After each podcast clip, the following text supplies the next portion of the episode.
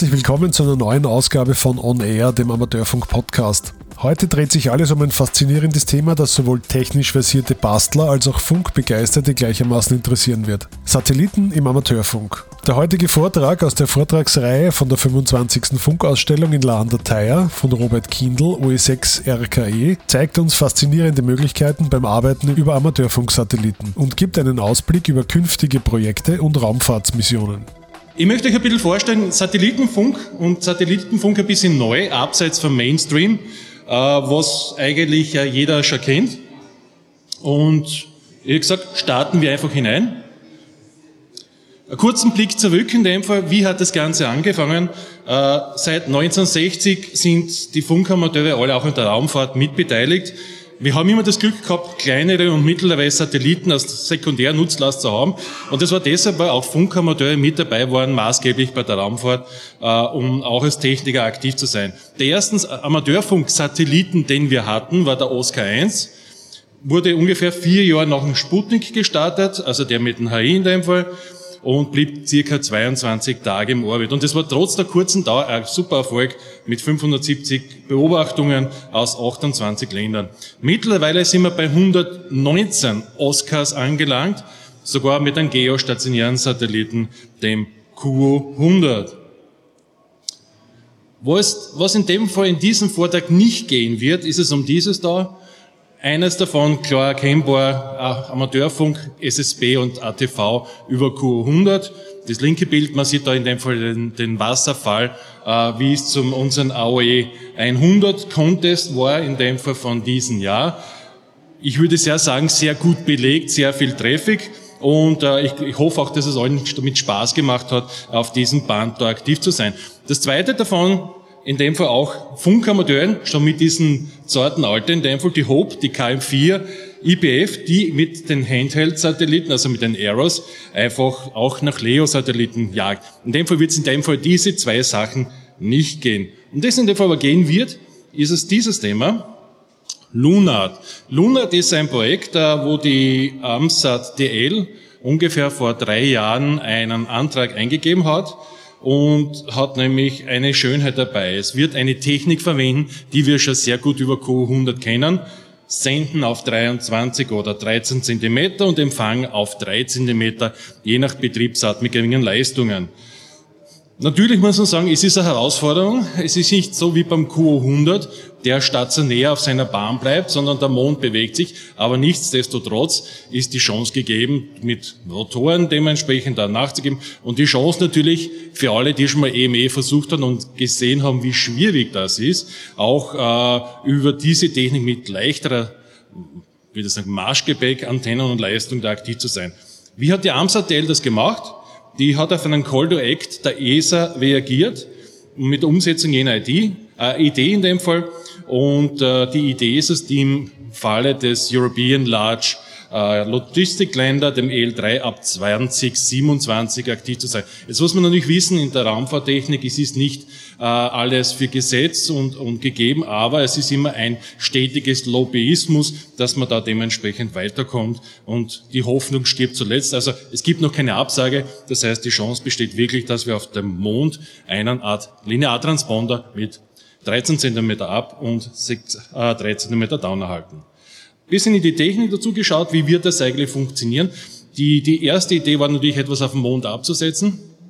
Äh, in dem Fall ist in diesem Proposal nicht drinnen. Hier geht es um einen Satelliten, der um den Mond selbst kreisen wird und äh, diese Transponder im S- und X-Band analog dem Q100 zu haben.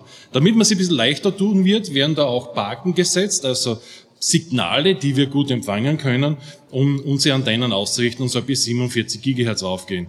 Schön wäre es natürlich auch, äh, VHF und UHF Transponder zu haben. Es ist im Proposal drinnen. Man muss dann immer schauen, was daraus wird und dementsprechend auch umgesetzt wird. Vielleicht dann noch ein, ein Wort dazu, äh, der bis in die Raumfahrt mitverfolgt. Mond ist momentan ein sehr heiß umkämpftes Pflaster und äh, es kann aus Durchweg sein, dass auch auf anderen Missionen, sei es China oder vielleicht gar NASA, sich da was tun wird. Von der Technik her, wie gesagt, S-Band und X-Band in dem Fall, mit welcher Leistung kann man da rechnen? 10 Watt, 50 Watt, das ist durchwegs erreichbares äh, Leistungsbouvoir, das wir haben können. Und natürlich über dieses Bouvoir wird es neben den analogen Techniken auch Digitaltechnik geben. Und äh, von der Berechnung her, was sich in dieser Folie ehrlich zeigt, ist, mit einer Spiegel von einem Meter und einer Leistung von circa 10 Watt werden wir schon die Chance haben, auch auf dem Mond diese Kommunikation machen zu können. Näheres natürlich ergibt sich erst, wenn das wirklich proposed wird, also wenn wirklich die Chance besteht, diesen Satelliten mitzugeben. Jetzt muss man fragen in dem Fall, wieso hat die Amsatel so schnell das machen können? Ja, die hat in dem Fall einfach dieses Phase 5 Konzept, einen Satelliten an der Umlaufbahn zum Mars zu schicken, einfach wiederverwertet und hat genau dieses Modell, dieses Konzeptes äh, für den Flug zum Mars, auch für den Mond jetzt adaptiert. Und man muss, wenn man sich die Folien anschaut, was hier auch da öffentlich verfügbar sind, sind es circa 150 Seiten wirklich mit technischen äh, Berechnungen und Elementen, die es dazu wirklich sehr gut einen Insight gibt. So, wenn wir schon beim Mond sind, wir hätten fast das Glück gehabt, wirklich einen Transponder oder zumindest ein Funksignal auf dem Mond zu halten.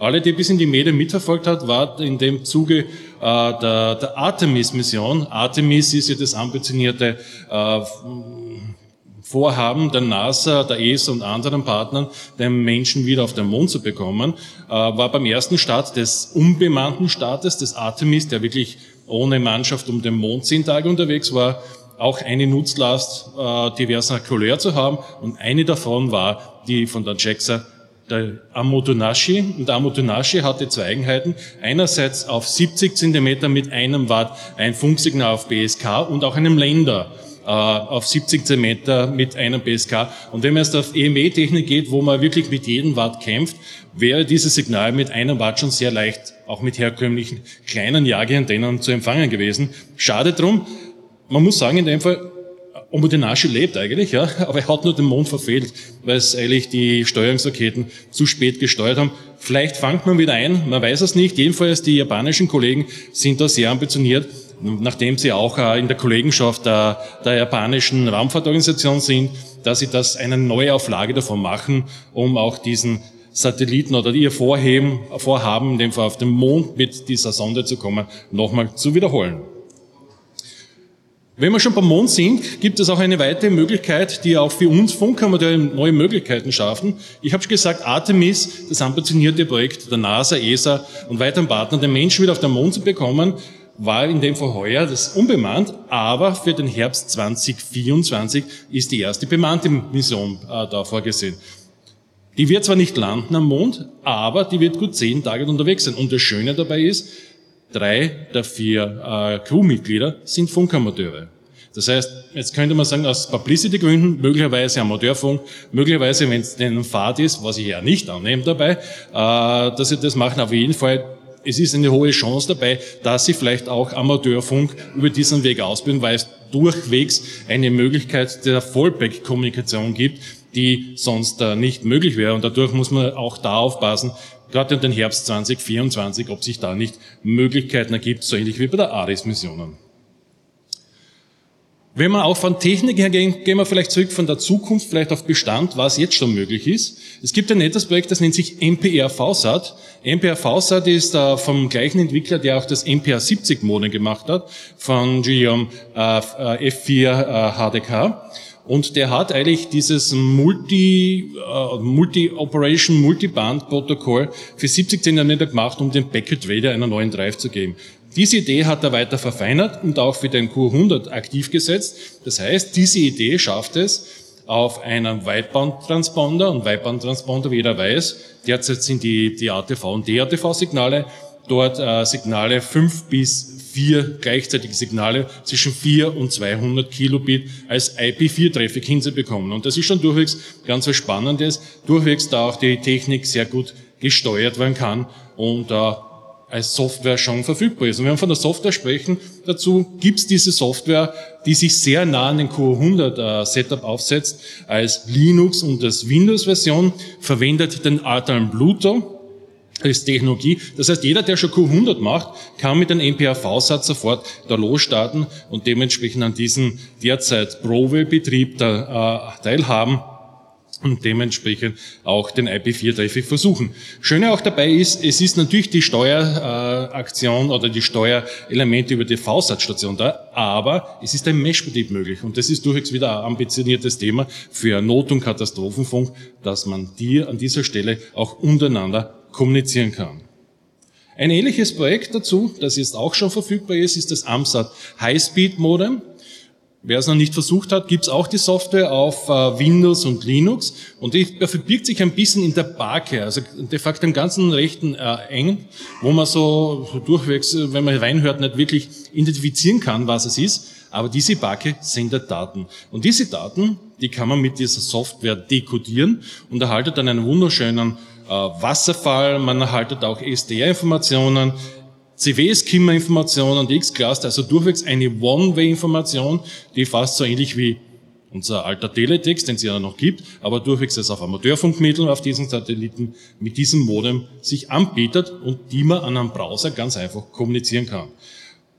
Alles ist dazu auch super dokumentiert auf der Wiki-Seite der AMSAT und diese Software erlaubt nicht nur gegenüber dem Empfang auch das Senden über diese Betriebsart und wurde für die lange Latency an dieser Stelle optimiert. Ein ähnliches Projekt auch davon äh, ist das GSE DVB-S2 Projekt äh, am Q100, nämlich vom Daniel Esteves vom ER4G äh, Golf Papa äh, Zulu. Wer den kennt in dem Fall, das ist eigentlich der SDR-Experte. Der ist der, der mit den Arecibo-Schüsseln herumhattieren darf und der eigentlich sehr leading edge, ähm, was SDR-Technik angeht, unterwegs ist. Der hat auch einiges auch der Community schon zurückgegeben über Entwicklung im GNU-Radio-Bereich. Aber dieser Kollege hat äh, für sich und für seinen Forschungsdrang auch diese Sache entwickelt, nämlich über den Datenstrom des DATV-Signals auch IP-Daten zu schicken, also Netzwerkdaten enkapsuliert. Und das gibt nämlich dann natürlich auch einen, den, den Vorteil, dass wenn das äh, Videosignal kommt, dass man anhand des Datentransponders auch eine One-Way-Kommunikation hinbekommen würde. Diese Information ist öffentlich verfügbar, wie man schön sieht dabei. Er verwendet in dem Fall den, äh, die klassischen Komponenten, einen Ethos oder Alter und Pluto könnte man nehmen und auch den klassischen Empfänger, wie es für das DRTV vorgesehen ist. Und ja, wer den nicht kennt, weiß, dass der auch sehr wissenschaftlich das abhandelt. Einfach nachlesen, wer danach die Schritte weitergehen möchte. Wenn wir schon bei GNU Radio sind, und ich schon gesagt habe, er hat dementsprechend ja auch einiges der Community zurückgegeben, hat er GR Satellite entwickelt. GNU Radio muss man verstehen, es ist äh, in Software gehaltene Signalverarbeitung. Das heißt, das Signal wird quantifiziert, das heißt digitalisiert. Mit mathematischen Methoden kann ich dann einen Filter drüberlegen, ich kann es mischen, ich kann alle möglichen Elemente wie FM oder sonstige Modulation damit machen. Und das sind diese klassischen Blöcke, wo Wave Satellitendecoder und Message Debugging drinnen sind. Das hängt man sich so fast zusammen, so ähnlich wie einen Lego-Baukasten mit einer wichtigen Baustelle, was richtig funktioniert und hat damit de facto ein software-definiertes Empfangs- oder Sendegerät. Das ist auch das Schöne dabei, dass man auch dort selbst was entwickeln kann. So, jetzt muss man nicht wissen, dass wenn man das macht, dass nur die Grundkomponenten drinnen sind. Und um das ein bisschen leichter zu machen, äh, gibt es OEMs, die da Zusatzkomponenten liefern. Und genau diese Zusatzkomponente hat auch dieser Daniel STWS gemacht, nämlich Jira Satellite. Der hat die schöne Eigenheit, dass der momentan 200 Satelliten unterstützt. Das heißt, dem sage ich einfach nur, ich möchte den AO13 haben, ich möchte diese Modulationsart haben und der Rest davon macht die gesamte Block, äh, um die, die Eigenheiten, sei es welche Frequenz, welche Bitrate und all dergleichen dazu gehen, ohne dass man da nachschauen muss und äh, wirklich auch Hand anlegen muss. Tolle Sache, kann man auf einem Laptop äh, klassischer Natur gut verwenden und hat auch die Möglichkeit, auch da selbst der Hand anzulegen. Und das ist ein Outlook. Äh, wir werden im ÖVSV auch da eine Spielecke aktivieren, um da das Thema zu unterstützen, weil neben der Hardware basteln und dem Operating ist das Software Defined Radio eines der neuen Domänen des neuen Amateurfunk. Wenn wir schon ein bisschen bei äh, Open Source sind, und auch den Möglichkeiten dazu. Äh, möchte ein bisschen eingehen auf Satnox. Satnox, wer es nicht kennt, das ist ein globales Open-Source-Netzwerk, basierend auf Low-Cost-Hardware mit vielen, vielen Empfangsstationen global verteilt. Das Die Software läuft auf einem Raspberry Pi, läuft auf kleinen Embedded Linux, auf PCs mittlerweile und verwendet zwischen RTL-Dongle und anderer Hardware, um den Empfang zu machen. Und das Schöne dabei ist, alles ist offen gehalten. Das heißt, die gesamte Software, die nicht im Hintergrund auch in dem Audio verwendet, hat die Möglichkeit, äh, da wirklich gut teilzuhaben. Und natürlich, und das ist, war am Anfang auch die, quasi, naja, die, die Starterwolle dazu, war das die Verfügbarkeit von Rotatoren, also von Rotoren, die Azimut und Elevation machen. Und jeder, der weiß, der schon mal sowas gekauft hat, das Ding ist echt ein bisschen schwer und ein bisschen teuer. Die haben es geschafft, einen Baukasten hinzustellen, dass man mit einem 3D-Drucker sich das selbst machen kann. Und das ist schon ganz was Tolles, wo man vielleicht dem Hemsbeard, wenn man einen Drucker hat, sich vielleicht die Teile zusammendrückt und dann das macht kann ich nur empfehlen, die Daten, vor allem auch wichtig dabei, alle, die nicht so eine Station haben, brauchen auf diesen, dieser Plattform von Satnox sich nur anmelden und können die Daten eins zu eins partizipieren, da sie Open Source sind. Was kann man daran erwarten an Daten? Es sind klassischerweise Wasserfalldaten, es sind dekodierte Daten drinnen. Man hat wirklich eine Chance auszufinden, habe ich was gehört, habe ich das Wichtige gehört und auch die Frequenz dazu.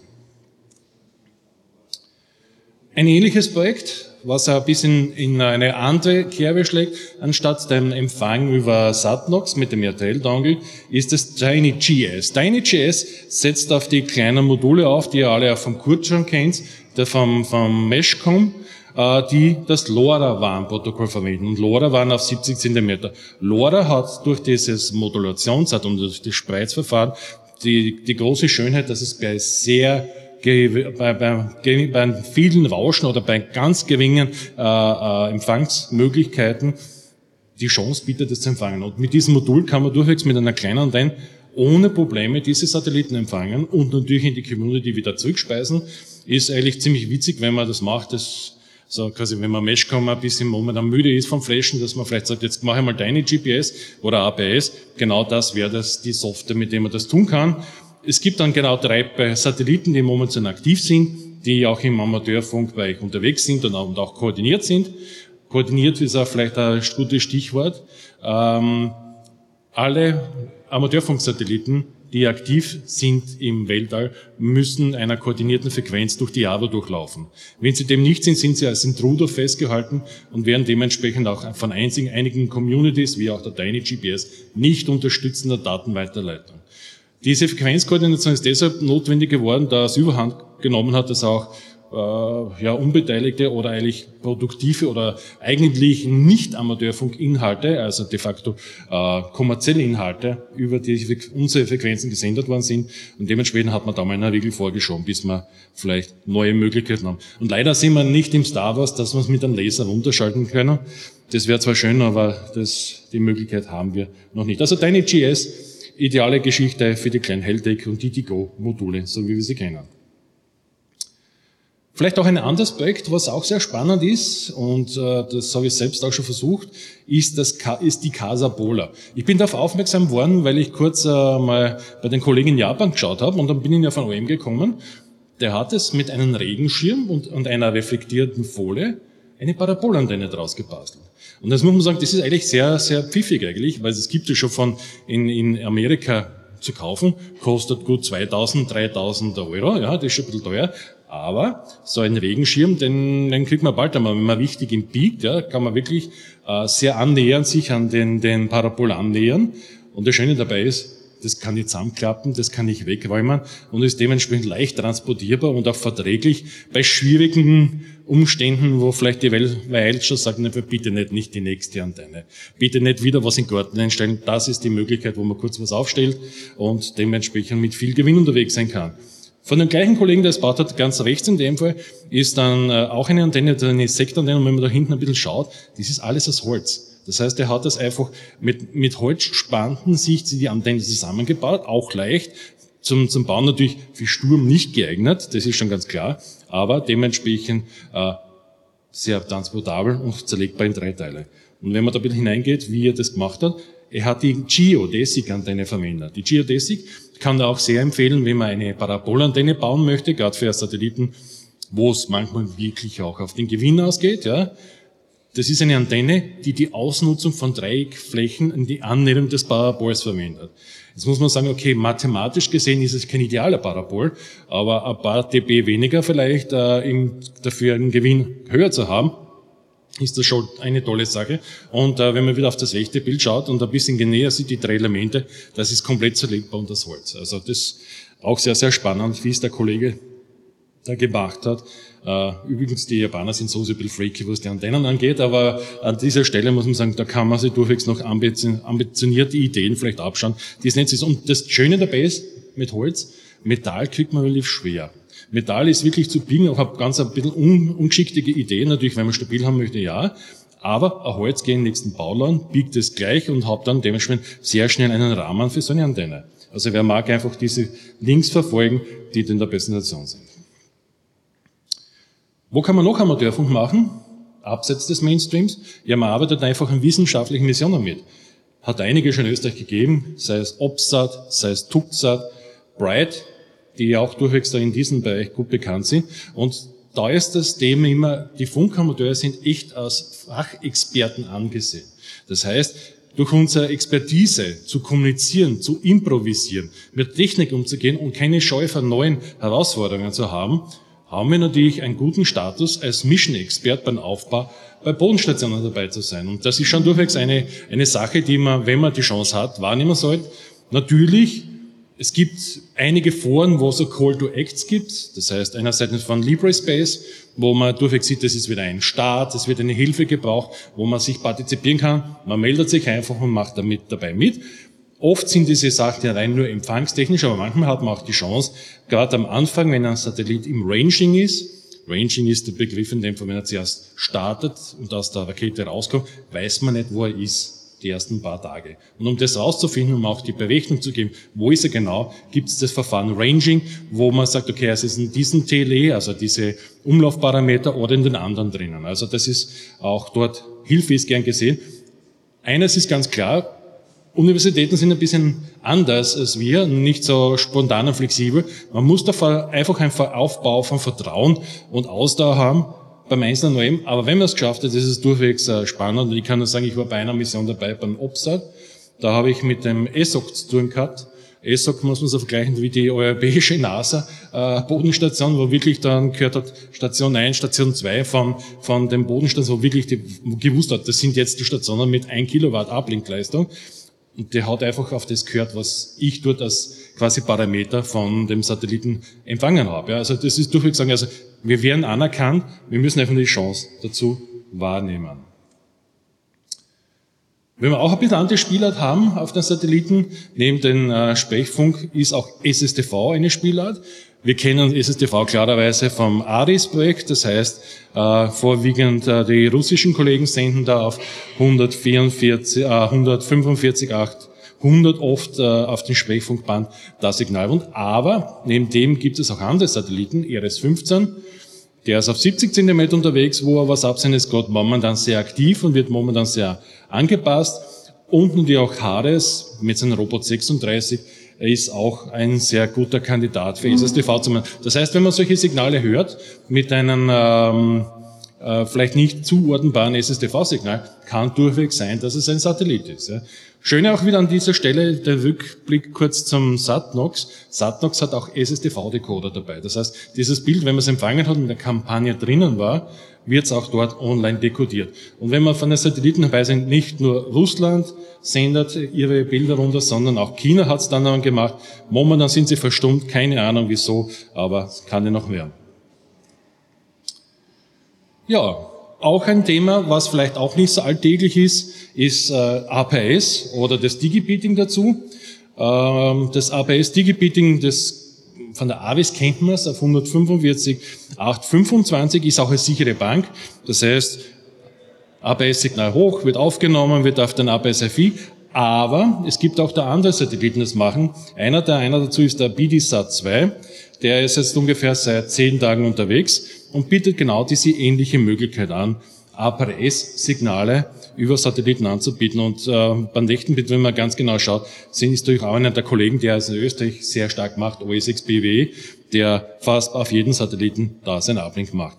Ich habe mir gefragt, wieso, Max, wie schaust du das eigentlich? Und er hat gesagt, ja, er hat ein Programm, mit dem er das steuert und äh, dementsprechend fast autonom das macht. Also er kriegt so fast wie eine Telegram-Message, dass er da wirklich aktiv sein kann. Satellitenfunken, wir haben da kurz gesehen von der Zukunft und unser Wesermechen.